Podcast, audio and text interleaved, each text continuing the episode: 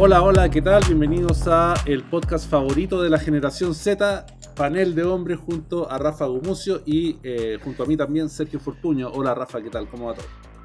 Muy bien, todo muy bien, muy bien, bueno, bien, bien. bien. está, haciendo como un asterisco para el pie de página, que, como mejor que suena, suena mal decir que uno está bien, entonces trato de, igual de, de, no provocar indignación, digamos, en, el auditor. Oye, uno de los temas de esta semana que, han llamado la atención, aparte de Few, que, es la mascota de, los panamericanos, eh, eh, una, una cuestión que yo no sé si, tan, si tenía como muchos antecedentes, pero es que siempre son impactantes eh, esas muertes en vivo, en cámara, ¿cachai? Mm. y es lo que pasó con esta, esta chica TikToker y narcotraficante de la comuna de Peñaflor, que se llama eh, Sabrina Durán eh, y que fue abatida en, en, Padre Hurtado, ella vive en Peñaflor y la mañana, hace, hace unos días, una mañana había ido a una cita con la manicurista en, en Padre Hurtado eh, y ahí la estaban esperando, la balearon y luego la remataron con unos cinco balazos y, y, el momento en que la rematan y ella está ya tendida en el suelo, presumiblemente agonizante, está grabado por una cámara de celular eh, y esas imágenes se publicaron, eh, sabéis que no solo en las redes sociales, sino que también en plataformas digitales de medios de comunicación profesionales, cosa que ya, ya es un poco, ya es un paso más allá, ¿no? Eh, mm. y fue para mí muy, muy, muy impactante. ese nivel de violencia, ese nivel como de, falta de humanidad, que además tiene otra cuestión, que no es esa esa cosa impactante de sonidos que retumban y un montaje acelerado y dramático de las películas, sino que lo, lo especialmente tenebroso que tienen esas escenas de la muerte en directo o, de un asesinato real es que carecen de toda como esa épica narrativa audiovisual. Son, son, son como completamente eh, anodinas en el fondo. Pero ese carácter anodino es lo que la hace más terrible. No, no, no le ponen música de fondo a, los asesinatos, sí. Bueno, en conclusión, no hay que ir al, manicuri al, manicurista, es muy peligroso. Esa es la conclusión de, todo. Hay que, ver dónde, hay que ver dónde meter las manos. Eh, ten cuidado al manicurista, es un peligroso. No, esto es una broma que no, que no debería ser, pero eh, sí, eh, todo esto grabado en vivo es, es tremendo. También es tremendo, no sé, a mí me parece tremendo que una persona, una TikToker, sea conocidas por todo, por ser eh, narcotraficantes, digamos, o sea, no, o por estar en el mundo del narco. Eh, no, no, no estoy diciendo ningún dato escondido ni remoto, digamos, un dato que ella del que hacía aspaviento, no, no, no es que tenía un historial, un historial de condenas previas, de cárcel, eh, de incautación de droga en su casa, sobre más, de medio kilo de coca, la encontraron una vez, eh, había estado metida claro, y yo no la quiero, no, no la quiero condenar ni mucho menos. que fueron, que fueron desbaratadas. Imagínate, ella tenía 24 años, tiene, tenía un hijo de 10 años, mm, eh, ¿cachai? Que lo tuvo como a los 14 eh, o a los 13, digamos. Eh, y antes habían, su papá había muerto en un enfrentamiento de narcos y un sobrino mm. también. O sea, imagínate lo que es esa, esa, esa realidad, ese, ese, entorno cotidiano de, que era el entorno de ella y el, que el, entorno donde la cultura narco está presente, que dicho sea de paso es eh, en, zonas cada vez más grandes de nuestro país.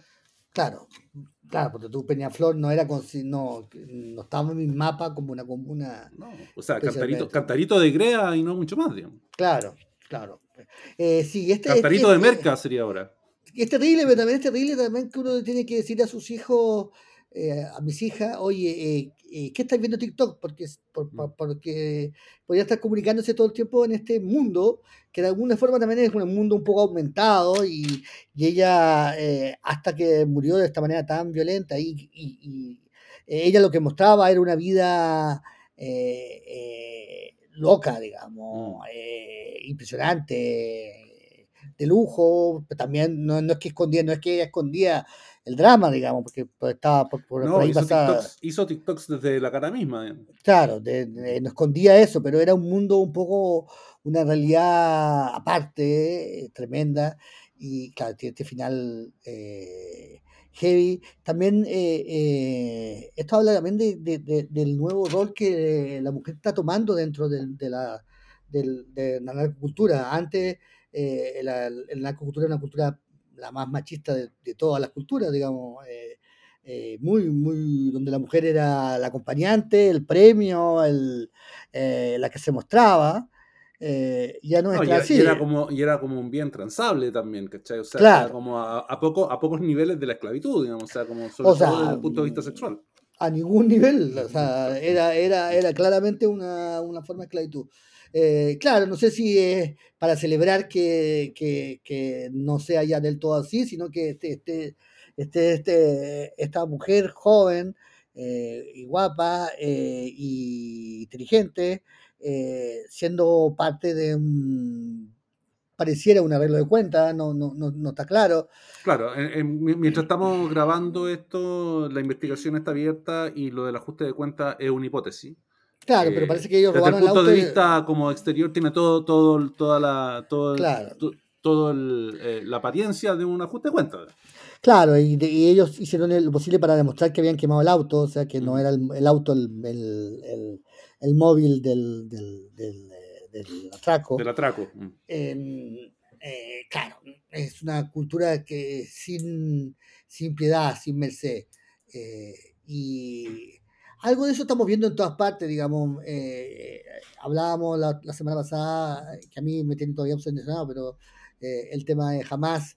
Eh, parte de, la crudeza de los videos de Hamas y de ISIS antes y los de Daesh antes, que no eran los de Al Qaeda antes, o sea, que hay un mm. cambio para mal es esta crudeza aumentada, este, esta cosa espectacular, esta cosa visual, esta cosa tiktokeada, esta cosa eh, editada para, lo, para, para, que los vean. Y claro, uno, uno podría preguntarse qué es mejor, que lo hagan esto escondido o que lo hagan en público. Bueno, yo prefiero que lo hagan escondido, digamos, porque he perdido la ilusión de que no lo hagan, digamos, o sea, que, mm. que, que, que no haya asesinatos, que no haya ajuste de cuentas, que no haya Em, narco, pero prefiero eh, eh, el escondite, prefiero la vergüenza, digamos, eh, a, la, a la sinvergüenza absoluta y a la, a la mm, demostración de fuerza a través del horror. Mm. es como, es bien, es bien heavy, digamos, bien, es bien, es bien heavy, por supuesto que quienes, lo, quienes mataron a esta mujer luego, muy luego serán también ellos asesinados y, los que lo asesinaron también serán asesinados y así tendremos una montaña de muertos. Claro, es, un circuito difícil de cortar. Una cosa que a mí me llama la atención, Rafa, es que es como a partir del hecho de que esta chica era también influencer, tenía unos 400 y algo mil seguidores en TikTok. Eh, para la escala de TikTok no es tanto tampoco, eh, pero, pero, pero tampoco deja de ser.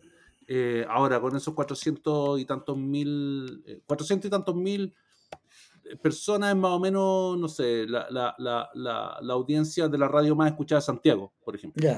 Ah, eh, sí, y, y, y, eso te genera eh, como millones de reproducciones. O sea, un posteo de alguien puede tener un millón de reproducciones fácilmente con esa cantidad de seguidores. Y ese era el caso eh, de esta niña que en TikTok se conocía como Joaquina Guzmán. Ese era el alias que adoptaba.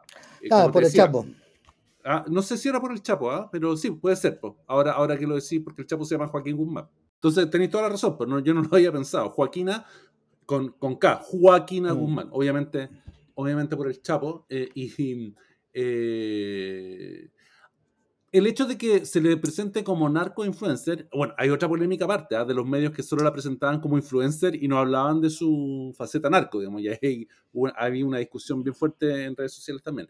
Pero eh, a mí me hizo pensar en lo parecido que son ambas culturas, la cultura del narco y la cultura del influencer, si le quitáis como de lado la droga y la, y la, y la violencia armada, son culturas de la exhibición, de la mm. ostentación y de mostrarte cosas como que, que escapan a la vida cotidiana, ¿cachai? Mm. Para ser, para ser más atractivas, para tener a la gente como permanentemente eh, consumiendo el contenido que estas personas suben a sus redes sociales.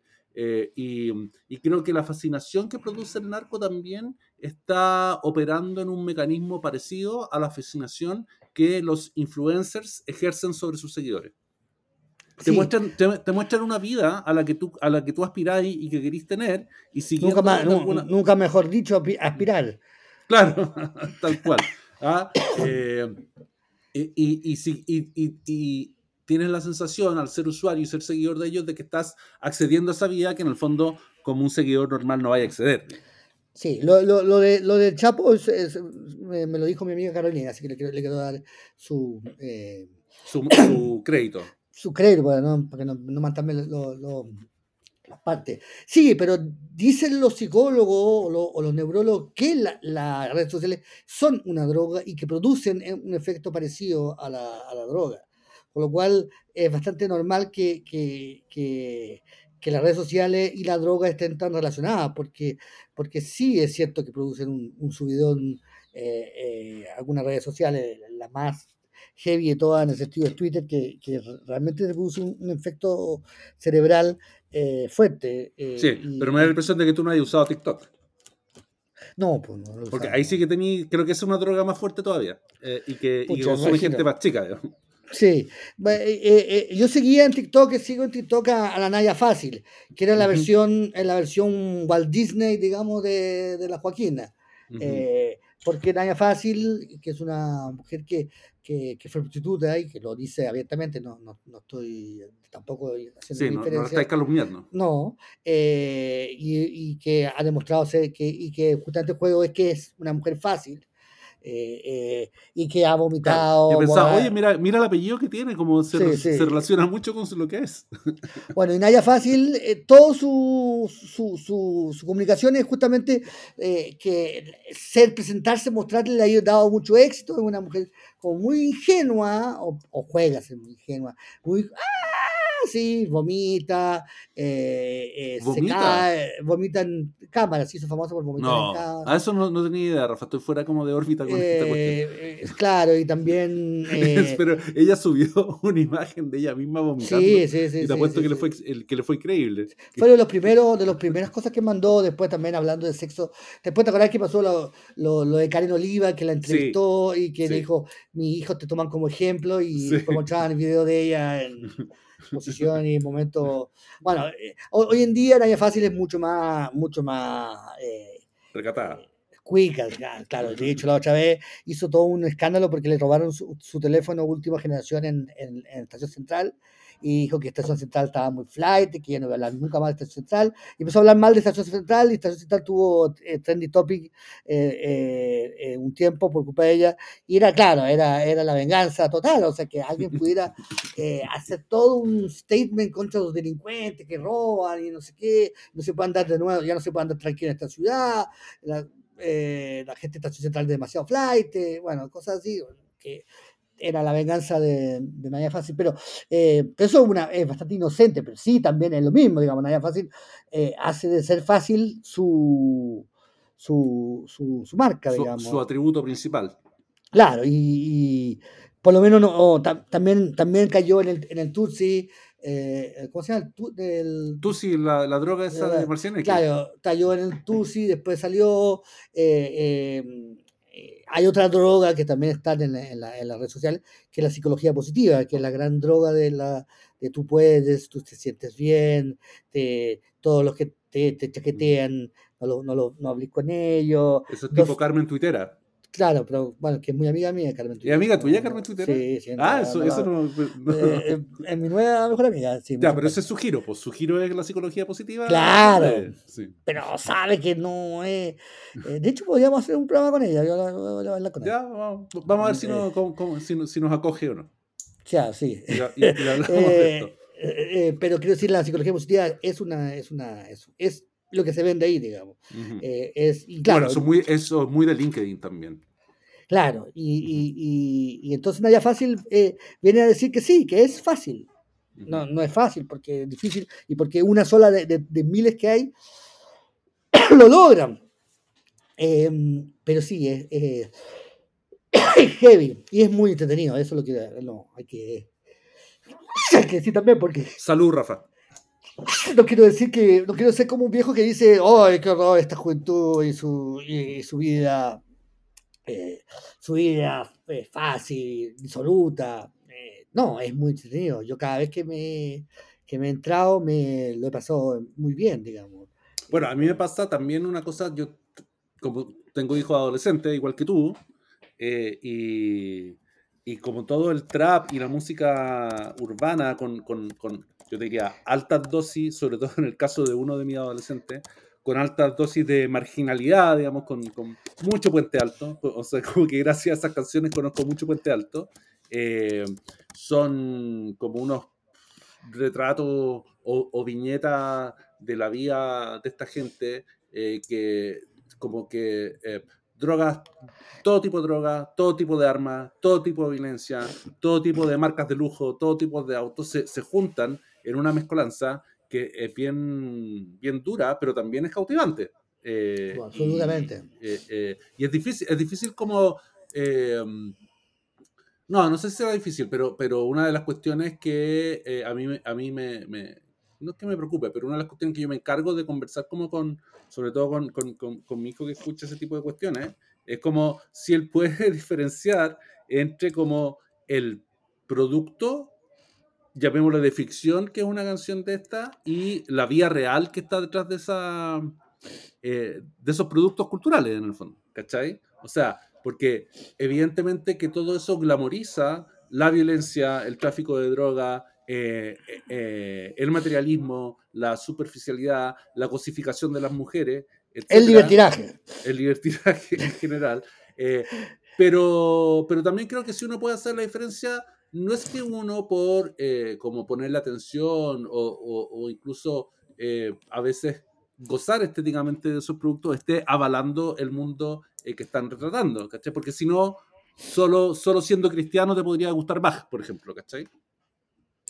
Claro. Eh, sí, lo que pasa es que yo creo que, que, que sí. Eh, tengo una cuestión contradictoria. Me pasa porque tú con el rap, eh, mucho más que, que, es lo que viene antes, digamos. Claro. La música urbana, que eh, musicalmente, sobre todo el último rap, digamos, de, de, de desde Tupac en adelante, sobre todo desde Chronicle, eh, de Dr. Dre se llamaba el... Sí, Dr. Dre, sí. De, de, y, y Snoop Dogg, el, el rap eh, musicalmente ahora me, me, me, aburre, por supuesto, ¿no? escuchar un disco entero me, de, de Leonard, ¿cómo se llama? De, de Lamar, ¿cómo se llama? De, Kendrick ah, Lamar. Claro, me, uh -huh. me, me, puedo morir de aburrimiento, pero, pero tiene lleno de momentos increíbles y sobre todo de una producción impresionante, con unos giros, uh -huh. sobre todo lo que ellos hacen con la música eh, más antigua, o sea, como ellos reciclan lo que yo, los viejos como yo conocemos, es bien impresionante, o sea, cuando tú sí. reconocí un sampler o como, o como, ni siquiera un, claro. a veces ni siquiera son samplers, a veces son referencias enteras uh -huh. a un sonido, mucho el de Marvin Gaye o el de Curtis Mayfield, eh, impresionante. Ahora, al, al, nivel de la letra, al nivel de la lírica, me pasa eh, que es, es, es, ese cotidiano quejón, eh, ese, ese lloriqueo con los dientes apretados, ese, ese eterna excusa ante todo, esa visión como absolutamente fácil del mundo dividido en dos, en boca de millonarios, digamos, que, que uh -huh. se lo, lo, tienen todo, eh, creo que ha hecho mucho daño, digamos. Creo que positivamente el, el rap ha, ha, sido muy dañino. Es como que ahí también, ¿quién es el, quién es el huevo y quién es la gallina, digamos? Eh, eh, mm. Si es el rap el culpable de un, una forma de ver el mundo eh, eh, simplona y violenta, o si es una visión violenta y simplona o la persecución de, de, de, de Ronald Reagan eh, hacia la minoría étnica. Pero hay un, hay un, hay un, eje, un y hay, hay, y hay, y cuando uno ve, no sé si viste en Netflix esa entrevista de Dr. Dre con, con ¿quién era el otro? un productor famoso blanco. Rick que, Sí. Eh, no, que, no la vi, pero, pero cuando me decís productor famoso blanco, siempre es Rick Rubin, así que... No, no, pero era uno que, que hicieron cosas juntos, bueno. Eh, tú veías a Dr. Dre con su casa millonario, su vida millonario, con su cosa, con un tipo muy, muy ya asentado en la vida, como una especie de Quincy Jones, digamos. Sí. Pero que... Es que lo es, ah, espérate, ojo Rafa, que en, en términos Eso. como artístico lo es. O sea, sí, sí, sí, está, no, no, está al no. nivel de Quincy Jones.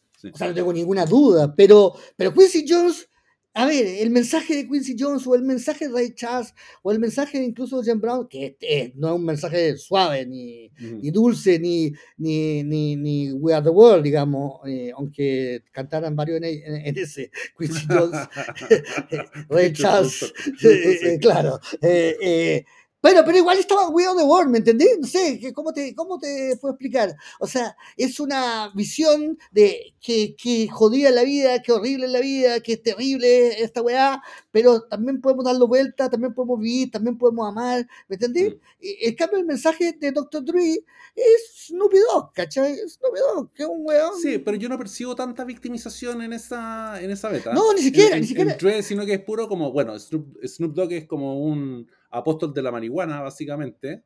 Eh, y, gran parte de sus canciones están dedicadas a los pitos, otra, otro tanto al sexo, otro tanto a los autos. Hay como, y, y, en, el, y en el trap chileno o en, el, o en la música urbana chilena, santiaguina, eh, de la periferia, es cada vez menos reivindicativa. O sea, o, sea o, es reivindicativa de un estilo de vida nomás, pero, no es de denuncia. Eh, no, no, sí sé, sí y sé. la cantidad de marcas de lujo que aparecen en lo... O sea, yo nunca pensé que iba a escuchar a gente de Puente Alto hablando de Fendi, de Versace, ¿cachai? De Dolce Gabbana. Eh, eh pero que yo...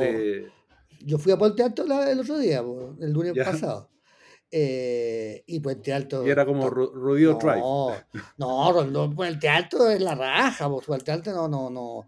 Claro, yo estuve en la Avenida Grande, no, no, no, no, me, metí como en, las poblaciones, pero, pero no, un, mall, la raja, el Duoc, la municipalidad, no sé, estuve en el patronato de la infancia, em, en el, no, no, en la de la infancia, em, no, Puente Alto, una calidad de vida, o sea, eh, em, a veces muy buena, digamos, ¿no? Puente Alto no está, pues, hay, mm. decir Puente Alto es decir un mundo, digamos, porque también en Puente Alto hay gente que vive, por supuesto, como una mierda, pero hay gente que vive en Puente Alto bastante bien, digamos, eh, eh, y puta, que tiene un metro en la puerta y miran en la, la cordillera, digamos, no, quiero, esto, esto, esto es hiperfunable, pero quiero decir que, mm. que pero sí me pasa con el rap y con la música urbana que, que, es, que es, como eh, uno no es uno no, uno, uno no es em, responsable de las cosas eh, de, de, donde uno nació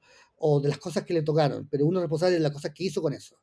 Y Dr. Dre hizo algo maravilloso, se transformó en un gran productor, pero al mismo tiempo vende, vende una cierta una cierta flojera moral, una cierta cobardía moral. Eh, y la vende como si fuera algo bueno, ¿me entendí? Mm. En, vez de, en vez de vender valor moral, valentía, coraje. Eh, eh, tú escuchas a Steve Wonder y veí a Steve Wonder un valiente, no porque Steve Wonder disimule o, o, diga voy a luchar para ser mejor, no, no, no, no es esa weá, pero es como, ¿me entendí? Incluso musicalmente.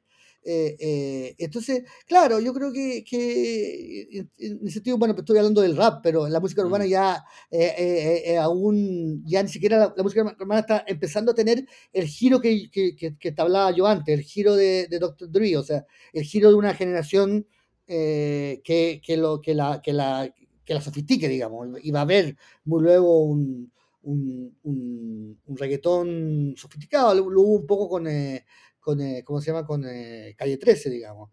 Eh, no sé si era llamarlo reggaetón, reggaetón, lo de Calle 13, digamos, tampoco. Pero... No, no, no, lo yo creo que no lo es. Pero, pero lo que, lo, que, lo que yo veo como en, ese, en ese sonido y en ese género, principalmente como de música urbana santiaguina, que está como bien, que, que, está bien alejado del reggaetón y está como emparentado por un lado con el trap y por el otro con, con el rap, es que es una manifestación de la cultura narco. Eh, o sea, viene de ahí. No, claro. No, eso, eso no se puede negar.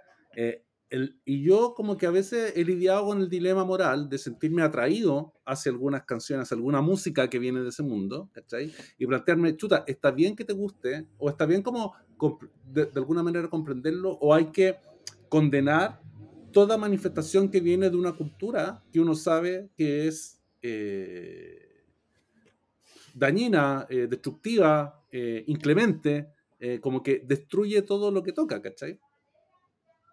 Sí, ese es un tema, eh, voy a decir algo que nunca digo, no tengo, no tengo claro, no tengo claridad. Eh, logramos algo inédito en este podcast. Eh, no, mira, yo fui a ver el domingo Asesinato de la Luna Nueva, que me pareció una película espectacular y maravillosa. Yo sé que dura tres horas y media, pero les juro que parece de una hora y media. No, no porque sea, no sé por qué, eh, no es una película larga, es una película, es una película que dura mucho tiempo, pero es una película larga. Bueno, lo mismo. Eso. Pero pensaba yo en la película anterior que me gustó de Scorsese, eh, entre medio ha hecho cinco películas porque de una, de una fertilidad eh, asombrosa. Que, que, que, fue el, el, el, el hablamos de ese tema, ¿no? De, de los lobos de Wall Street. ¿Hablamos acá o no? No, creo que no. No sé. Ya. Bueno, los lobos de Wall, el, el lobo de Wall Street eh, es una película. Yo tuve la discusión, no sé con quién, eh, quizás fue con mi cabeza. Eh, el lobo de Wall Street es una película que, que, evidentemente es una crítica, es un sarcasmo y una, y una parodia gigantesca a una generación, a una manera de hacer las cosas, a un modo de capitalismo. Es evidente que Jordan Belfort, creo que se llama, es un total imbécil, que todos sus amigos son unos imbéciles, y hay un par de escenas donde Scorsese deja totalmente claro, una de ellas cuando rapan, cuando rapan a una de las secretarias y la, y la, rapan, y es una imagen que recuerda muchísimo los campos de concentración, donde deja perfectamente claro que, que esta es una crítica eh, eh, heavy al capitalismo, al, al, consumismo, a la, a la drogadicción eh, imbécil, a la tontería todo eso está yo, Sí, yo creo que también una crítica como a esa masculinidad tóxica, de la cual se hablaba mucho al momento del estreno del Lobo de Wall Street. Pero no hay ninguna duda de que también eso aplica que cualquier que es una alabanza, un poema, y una glorificación de todo eso. Y que, mm. y que una persona que, que, que, le gusta todo eso, o sea, una persona que le gusta tomar droga y, y, invertir en la bolsa, va a ver en los, los y nos dice, oh, me, me, destruyeron, oh, Scorsese, ¿por qué me desnudó en mi interioridad? Por favor, nadie vaya a ver, oh, nadie vaya a ver esa película porque se van a convencer de no ser un lobo de Wall Street. ¿Cómo puede, cómo puede haber Scorsese hecho esa película donde nos ridiculiza de esa manera. O sea, es evidente que Scorsese estaba del lado de estos tipos, aunque nunca disimuló que lo estaba destruyendo, digamos, y criticando y, y haciendo pico. Pero es evidente que muchos de los que fueron a esa película fueron a, llamar para que le consiguieran estas, estas drogas vencidas para tomárselas y para, mm. y para hacer lo que hace, porque además si te toca Margot Robbins como castigo, eh, eh, no, es un castigo, pero ¿me entendí? Entonces, eh, ahí hay, claro, si tú me decís, el Lobo de es una glorificación de la droga y de, y de la... Y de la y las de la codicia. de la, no, eh, ¿Es lo contrario? No, tampoco. O sea, eh, eh, voy, a mostrarle a mi hijo la película para que mi hijo se convenza de no entrar en, Wall Street y la droga y la. Y, verdad, no, pues, lo más seguro es que voy a conseguir lo contrario. Entonces, es un tema delicado, digamos, en, cuanto al, al, arte. Lo que pasa es que cuando uno ha visto toda la obra de Scorsese, yo no he visto toda, pero he visto mucha, uno se da cuenta que sí la única constante en, toda la, en todo el cine de Scorsese es el cristianismo, o sea, su obsesión con el cristianismo y con, y con, y con la idea de redención. Claro, entonces mm, es ahí donde el lobo de Wall Street eh, eh, se transforma en una crítica real. Si uno ve muchas películas de Scorsese, se da cuenta que el gran tema es el, el catolicismo, el cristianismo, digamos, eh, en ese sentido de que de que él no puede seguir, no puede evitar amar el pecador, amar su pecado, incluso eh, eh, disfrutar con su pecado, digamos, y, y, decir, y quiero ver cuánto peca, y quiero ver qué fuma, y qué, y se droga. José también fue eh, bastante consumidor de cocaína, así que tampoco es un santurrón, digamos. Pero lo que salva todo es que él tiene una, una, ideología, él no es un católico practicante, pero, eh, pero una ideología que es la que se ve en esta película eh, que están andando ahora en cine, que se llama Asesinato de la Luta, del asesino de la Luna Nueva, digamos, que frente al mundo de la codicia absoluta y de la necesidad de plata y de la capacidad de hacer cualquier cosa por, por, por, eh, por robarle a estos pueblos indígenas, está esta tranquilidad de estos indígenas que no proponen como en las películas malas, woke, como otra cultura, como somos comunitarios, mágicos, estamos en, unión con la naturaleza, que sí lo están, digamos, no, la película tampoco es, o sea, por supuesto que sí están, por supuesto que hay ritos que son de unión con la naturaleza y unión con el maya, pero sobre todo no están en el ansia de la codicia y esta locura que en el fondo consume y quema todo y mata a todos.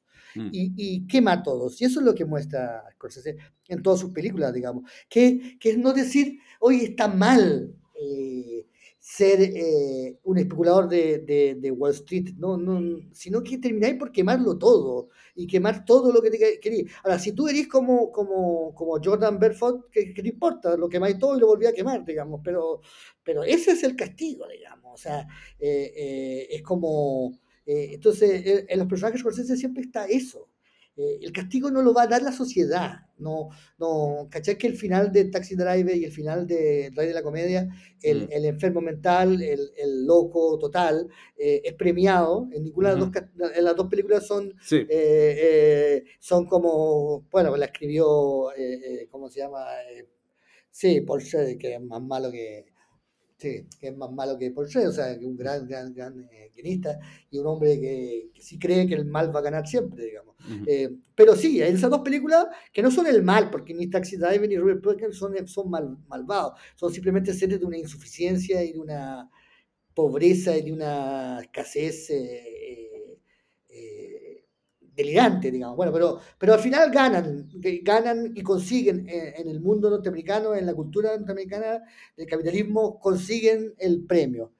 Sin embargo, la película te dice que esto, esto es quemarlo todo, o sea, que mm. no hay nada. Y lo dice muy bien Jerry Lewis en, en Radio de la Comedia cuando le dice, eh, yo voy a tener el mismo éxito que tú tienes que tú tienes ahora, yo voy a conseguir todo lo que tú tienes. Y Jerry Lewis dice, sí, va a venir un imbécil como tú a cagarle el fin de semana.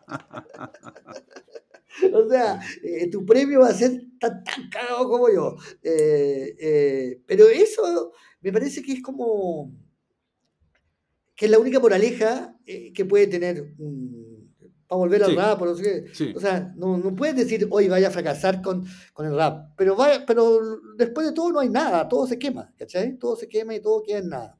Sí, es, es, es una visión trágica también. Sí. Eh, y, que, y que se, y claro, y que, y que la, en las cintas, en las otras cintas, en las otras películas mafiosas de Scorsese, eh, Buenos Muchachos, Casino, digamos, se quema todo también. O mm. sea, eh, la, la, la, escena de Casino en que, que son los créditos iniciales, ¿no? La explosión, del, la, explosión del auto de, de Robert De Niro ahí. claro, o sea, como que ya te está preparando para, o sea, te está diciendo desde el principio, digamos, cuál, dónde se enmarca esta esta épica de, narcos eh, y, empresarios de casinos de Las Vegas en esos años. Eh, y, creo que me parece que como llevando de nuevo esta, esto al, mundo eh, de esta como marginalidad cada vez más central en nuestras vidas, que es como esta cultura de los narcos y de los influencers, creo que hay una tragedia que no está contada todavía en nuestro caso. Bueno, por, por, una razón que es la más terrible de todas, porque esa tragedia no está, no está contada porque no se llega a la edad de la tragedia. O sea, para saber que hay una tragedia tenés que llegar a, la edad en que fracasas, ¿cachai? eh, o la edad en que tienes triunfo, pero tu triunfo no te sirve para nada, digamos. Eh, la edad en que te rehabilitáis, o, o, o no te rehabilitáis y termináis peor, ¿cachai? Eh, pero, pero esta, esta joven, eh, Joaquina, eh, como si, se quiso llamar así no va a llegar a la edad ni siquiera de arrepentirse o de, o de no arrepentirse, no, no llegó ni siquiera a la edad de... Y eso es lo terrible de la cultura narco y la cultura de hoy, es que no te deja ni siquiera la edad para, para decir me equivoqué o no me equivoqué, o eso era mi vida, o, elegir una carrera, o me entendí, o sea, no, no, ella no, no, no eligió nada, fue un ser trágico que quemó una vida eh, que por lo demás le quemaron, porque eh, eh, evidentemente eh, culparla a ella es lo más fácil, lo más tonto, porque las decisiones malas que pueda haber tomado, muchas no fueron ni siquiera decisiones tomadas por ella, e incluso las decisiones malas que, que ella tomó son muy parecidas a las que uno habría tomado, lo que muchos de nosotros han tomado, que no han tenido como resultado la muerte, ¿me entendí? Eh, y eso y eso es algo que yo creo que, pasa con tu, con, quizás menos con nuestros hijos, porque, pero con los hijos de, muchos de muchos es, bueno, yo, eh, eh, yo te puedo contar que yo fumaba marihuana, bueno, yo no, yo no, no, no, no, yo era muy pero pero, pero muchos papás de muchos niños pueden decir, yo, yo carreteaba, eh, fumaba marihuana, me, me hueveaba, estoy aquí vivo, ¿cachai? Te tuve pero tú haciendo lo mismo que yo, no haciendo nada distinto a mí, a mí siendo un joven imbécil, pues que no... Que no, que no sobrevivas a eso. Mm. Que no sobrevive a eso, y eso, eso son, tiene que ver con la condición de una cultura, digamos, eh, y, no con una, y no con una condición de las personas. Y, y muchas veces eh, una de las grandes cosas de nuestra cultura es individualizar, o sea, eh, transformar en responsabilidades individuales, en responsabilidades personales, cosas que no lo son, digamos. Eh, drogarse, eh, tomar trago, eh, portarse mal, no, no, debería dar como resultado pistola, una pistola en la, en la, en la cabeza, digamos. ni siquiera, ni siquiera traficar debería, ¿me entendí? O sea, Mm. Quiero, decir que, o sea, traficar sin ser un micro traficante. Si tú eres un gran traficante, si tú eres dueño de una red de tráfico, por supuesto que, que tú te estás eh, metiendo en una cosa que te puede terminar muy mal, digamos. Sí, sí. Pero. Hay, hay, una, hay, una, hay una cuestión que es como la, la lo ilícito de esta actividad. Yo, yo tengo cierta convicción de que la salida de esto es la legalización de la droga. Sé, igual que no se puede hacer, o, intuyo que no se puede hacer de un momento para otro, pero sí eh, me parece que la guerra contra las drogas lleva cuánto? 50 años, o sea, tal, como la conocemos en distintos países. Eh, y nadie la ha ganado, o sea, solo la han ganado los narcos. Eh, es que el, el, término es muy malo. ¿La guerra o droga? No, la droga... Eh, ya, ok, pero, pero, sí, sí, sí, pero tú sabes a lo que tú sabes a qué alude el término. No, no, sí, es que, yo creo que, es, que, es que, yo creo que fue el término lo que, que nos puso en este problema.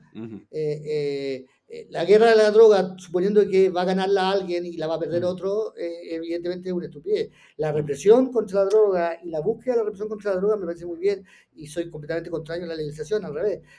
Yo creo que la droga tiene, tiene costar, tiene que costar eh, comprarla, tiene que costar eh, traficarla, tiene que, tiene que, que, ser muy complicado eh, y hacerlo muy complicado. Algunas drogas, por supuesto, más que otras. Mm. Y, y, lo siento por los amigos de la marihuana, pero las, culturas, las, culturas tienen su droga. por supuesto, el alcohol es mucho peor que la, que la, marihuana, pero es nuestra, nuestra droga. Y como cultura tenemos derecho a defender nuestra droga, digamos, en contra de la, de la, de la ajena, digamos. Eh, eh, lo siento, es horrible lo que voy a decir, pero yo prefiero mi droga a la ajena. Si yo fuera, si yo viviera en, en, Jamaica o en, o en la selva, eh, diría lo contrario, diría, oye, ahí prohíban el, prohíban el whisky y, y, legalicen la marihuana. O sea, tú decís que, que, cada país tiene su droga emblemática, que debería estar como en el escudo. Es, no, es que son, ni siquiera es eso, las drogas están vinculadas con una religión una experiencia religiosa. Todas las drogas tienen vinculaciones religiosas.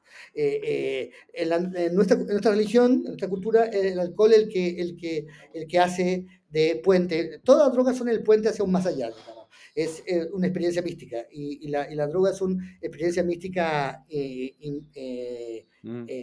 ¿cómo se llama? concentrada. nuestra experiencia mística es con el alcohol. En otras culturas es con el opio, o, sea, o con, el, con el, otras con la marihuana, eh, otras con la cocaína. Eh, eh, Pero tengo una duda con, la, droga sintética, con la droga sintética más sintética. No, eso no está. Rafa, de, de, la, de, la, de, la, coca para adelante, digamos, que, que, que, tiene un componente natural, pero también tiene un proceso sintético. No, no sé a qué. No, ese es el problema. ¿Cuál, cuál, cuál es la experiencia mística, digamos, ahí? Ese es el problema. La experiencia, ah. bueno, la, la, experiencia mística es la modernidad o el capitalismo, digamos. Sí, sería, la, sería, sería, el, sería el, el, el como el el insumo chamánico del capitalismo, decís tú. Exactamente, sí, totalmente. Bueno, de hecho la anfetamina eh, eh, eh, fueron los, nazis la que la, la, repandieron entre sus, sus soldados. Los soldados, claro. Sí, pues, después tenía como un, síndrome de abstinencia esa cuestión. Claro, y ahí perdió la guerra. Mm. Eh, había un síndrome de... Eh, eh, pero quiero decir que las la drogas están asociadas a la experiencia mística. Lo que, lo que falla no son las drogas, son la experiencia mística. si, sin un chamán o sin un sacerdote o sin un, sin un maestro de la droga, la droga se transforma en algo, en algo muy peligroso y las drogas no, nunca han sido recreativas. O sea, la idea de la droga recreativa es un problemas y, tampoco medicinales, que son las, dos las, dos, las, dos cosas que existen en nuestra cultura, lo medicinal y lo, y lo, y lo recreativo. Evidentemente que siempre han tenido un componente medicinal y recreativo, sería una estupidez decir lo contrario, pero, pero son medicinales si un sacerdote lo, lo, lo la, la, usa. y son, y, son recreativas si un sacerdote la, la, recreativa. Entonces, yo, yo digo menos doctores y más curas, eh, o más chamanes, o más eh, lo que sea imanes. Eh, de hecho, el Islam es, una de las pocas eh, eh, religiones sin droga tan claras. salvo, la muerte de, los adversarios. Claro, creo que es una droga un poco peligrosa. Pero lo que, lo, lo, que, quiero decir es que, bueno, tampoco el, el pero quiero decir que la experiencia de la droga tiene que ver con la experiencia mística y la, la, falta de experiencia mística hace que la droga sea muy peligrosa, sea muy, y, la, y el doble lado de lo, de lo medicinal, eh, que yo tomo mucha droga medicinal, o sea, tomo mucha droga eh, con receta médica, así que no soy un drogadicto en ese sentido, mm. y no podría vivir sin ella, digamos. Eh, y lo recreativo hace que la droga se haya cambiado de sentido. Eso es, para mi gusto, mucho más el problema. Legalizarlo o no, no creo que resuelva nada. Yo creo que hay drogas como la, como la cocaína, como la anfetamina, como la heroína, que no deben ser legalizadas en, bajo ninguna, en ninguna legalidad, legalidad, posible, porque son demasiado adictivas, demasiado peligrosas, los comportamientos que, sociales que, que, que vienen aparejados son demasiado destructivos. Mm, mm. Eh, eh, pienso ahora en la, en la heroína sintética que, está, que tiene la mitad de Estados Unidos en el suelo, digamos. el eh, fentanilo, eso. Mm. Claro, o los, o los opiáceos, digamos son cosas que no se pueden, no, no, no, es verdad que se pueden administrar de manera eh, consciente por una persona. No, mm. Ninguna persona es capaz de realmente hacerlo. Eh, eh, entonces debe haber una represión. Claro, Ahora, lo, que yo pienso, Rafa, es que tenía el problema del consumo de esas drogas, que es dañino para la gente que los consume, pero en el, en el escenario de la ilegalidad de esa droga se crea por sobre el problema sanitario del consumo, el problema policial de seguridad del, del, narcotráfico. que, a su vez cobra, cobra víctimas humanas eh, en disputas territoriales, en eh, ajustes de cuentas, eh, en quitadas de droga, digamos, y que yo en, en, realidad como al pensar en la posibilidad de, de legalizar la droga, pienso más que nada en eso, digamos, en esa otra externalidad en, esa como, en ese como poder paralelo, en cómo combatir ese poder paralelo que se está constituyendo, que se, que se ha constituido en distintas zonas de países del mundo, digamos, donde, donde eh, el Estado está ausente y el único poder como eh, eh, que, que amalgama como algún tipo de entorno social, el único poder aglutinador es el del narco, cómo poder neutralizarlo. Eh, el, combate, el combate frontal no, no ha resultado, no va a resultar. Sí, pero... Entonces, si, si, si, las drogas son como el residuo o la, o la, posibilidad de una experiencia mística, religiosa, lo que sea, eh, ¿por qué no legalizarlas también? O sea, ¿por qué, por qué es ilegal? O sea, ir a misa es legal, eh, el, el, vino de la comunión es legal. La, la, hostia es legal. Sí, sí, sí, pero, pero sí, bueno, si, si realmente la legalización es una respuesta al narco y al narcotráfico y el impedimento del narcotráfico, yo estoy a favor. No, no, no, va a ser, no va a ser una respuesta al problema sanitario del consumo de droga. Ese es otro problema. No, pero yo creo que, que traficar drogas y, y algunas drogas peligrosas debe ser severamente castigado y debe ser difícil. Y siento que si no es difícil, lo van a hacer más gente. Eh, eh, eh, entonces, yo sí que siento que el castigo funciona, digamos, en alguna manera. No sé, yo vi por culpa tuya y, lo hmm. agradezco, The Wire. The Wire es una lucha de un grupo de policías, después de un grupo de profesores, después de un grupo de, periodistas, de periodistas, después de un grupo de políticas contra, contra la droga que se está llevando a Baltimore eh, y, y, la corrupción policial que también se está llevando a Baltimore. Después hay otra serie de sobre eso. Pero, pero lo que quiero decir, la, la serie te muestra lo totalmente inútil y lo totalmente sin sentido que es todo esto. Pero al mismo tiempo también te muestra que una generación de narcotraficantes o de, o de jóvenes eh, que por lo demás uno siente mucho, mucho, cariño por ellos porque algunos son muy inteligentes y muy... Claro. Pero una generación se tuvo que ir a, la cárcel, se tuvo que morir, se tuvo que desperdiciar, y llega otra, a veces más peligrosa. Pero no sé si fue del todo inútil eh, eh, perseguir a esa generación de narcotraficantes y hacerles la vida imposible.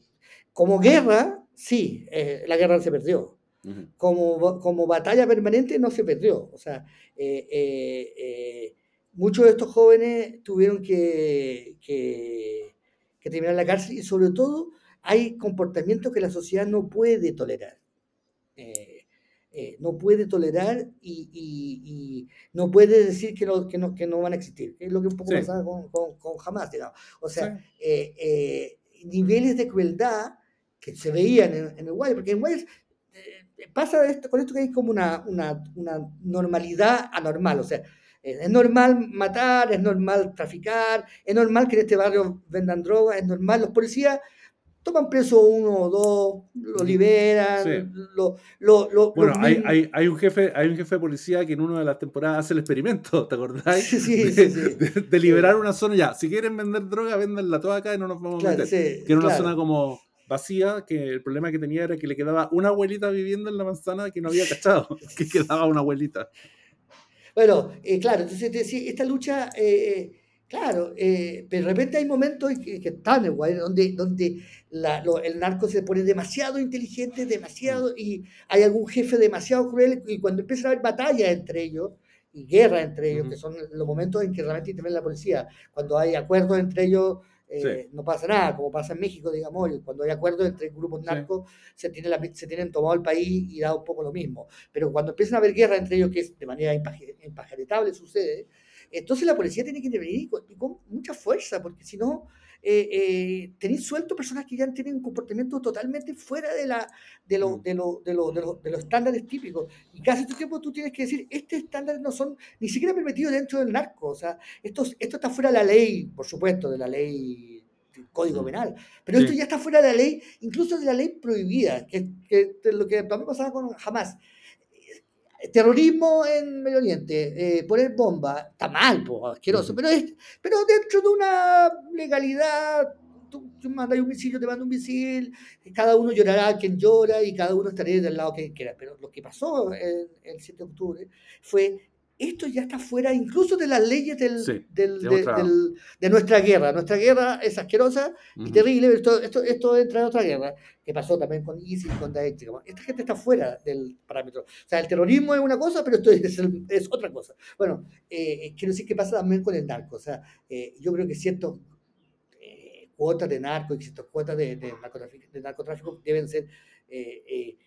toleradas, pero toleradas, se toleran, en el hecho se toleran, digamos. O sea, eh, de hecho, no, no, no, no podía impedir que una persona eh, pida coca y, que alguien se la provea, digamos. Y no podía impedir que el tipo. Y, y, claro, eh, la, la, estúpida política que consistía en tomar preso a alguien que vende coca y, y hacerlo, y hacerlo ponerlo 30 años de, cárcel como si fuera claro, por unos gramos. resulta ser estúpida, digamos, y, y en, inconducente. Oye, Rafa, igual yo creo que como ya para cerrar la conversación de este episodio, que eh, eh, a mí me gustó, estuvo bueno, aunque venga de cerca la recomendación. eh, estuvo raro, por lo menos. que mm, el, mundo, el mundo narco ya es como un poder establecido, que, que, cuesta mucho neutralizar o, o minimizar, eh, y el poder de los influencers también eh, eh, es un poder que tal vez más, más, sutil, como más por el lado de lo que en inglés se llama soft power, digamos, o sea, no está vinculado como al, al, al, ejercicio del poder por la fuerza, pero son dos formas de influir en las conductas de la gente y, como, y en las trayectorias de las sociedades que están muy instaladas y que presentan desafíos y amenazas para las sociedades democráticas como las hemos conocido o tal vez como las hemos añorado y anhelado hasta el momento. Claro, y las dos tienen un comportamiento adictivo que es muy difícil de, luchar. Y yo creo que la adicción es parte esencial del ser humano, digamos. Yo creo que somos todos adictos a algo, digamos. Eh, yo conocí una persona que era adicta al agua. Eh, era difícil rehabilitarla, pero... Yo conozco, yo conozco, una persona que es fóbica a tomar agua, el profesor Rosa, como que no... Iván Arenas no, toma agua, como que prefiere, prefiere, como bebida de naranja de fantasía. Bueno, es posible, pero que decir que, que, la adicción es algo que todos tenemos y que, creo que está bien, porque si no fuéramos adictos no estaríamos... No, no, o sea, respirar es suficientemente difícil, si uno no, no fuera adicto a respirar no lo haría, pero... Eh, somos adictos al oxígeno. De claro, nacemos siendo adictos al oxígeno. Pero controlar las adicciones y dirigir las adicciones como parte esencial de la sociedad. Por eso hablaba de las religiones, porque creo que las, religiones eh, eh, dirigen una parte de esto que no se puede dirigir a través de la razón. O sea, hay una parte de lo racional que tiene límite, digamos. La sociedad puede dirigir los impulsos de las personas en muchos lugares, digamos, y la adicción de las personas en muchos lugares. Pero hay un nido de cosas místicas o o extrasensoriales o, que el rol la tenía las religiones o espiritualidades, no estoy hablando de las religiones eh, judeo-cristianas, estoy hablando de la, de la, de la espiritualidad, digamos, eh, eh, los chinos tienen el Tao y el, y el, y el y Confucio, que ninguna de las dos son religiones, digamos, en el sentido nuestro de la palabra religión, pero que son formas de, administrar la, la adicción humana, digamos. Y yo creo que que el problema de la droga es ese, digamos. Eh, no es las drogas. El problema es ese, o sea... Eh, somos nosotros, para variar. O sea, eh, yo creo que eso es como el, el, controlarlo. Mira, mi, yo, conocí a una persona que siempre cuando le decía yo, esta persona tiene un problema psicológico, o esta persona tiene un problema, no sé, sociológico, y te decía, no, que tiene un problema espiritual. Y esta, esta, esta aproximación me resultaba súper buena. En vez de decir, este weón está loco, tiene problemas psicológicos, su mamá no lo quiere, o este weón eh, tiene todo tipo de problemas sociales. No, quizás tiene un problema espiritual. Y claro, está tan mal, Vamos a, Vamos a prender un incienso entonces para despedir este episodio del panel de hombres. Nos encontramos en el próximo, Rafa, que te vaya muy bien. Yo estuve haciendo el personaje el cura buena onda de Planceta en, realidad. No era broma. No era broma. Yo lo hacía en serio. Vamos a drogarnos con Dios, entonces, con, sí, por el flaco buena onda. La droga es buena onda. Pero hay que controlarla. Exactamente. Chao, Rafa, que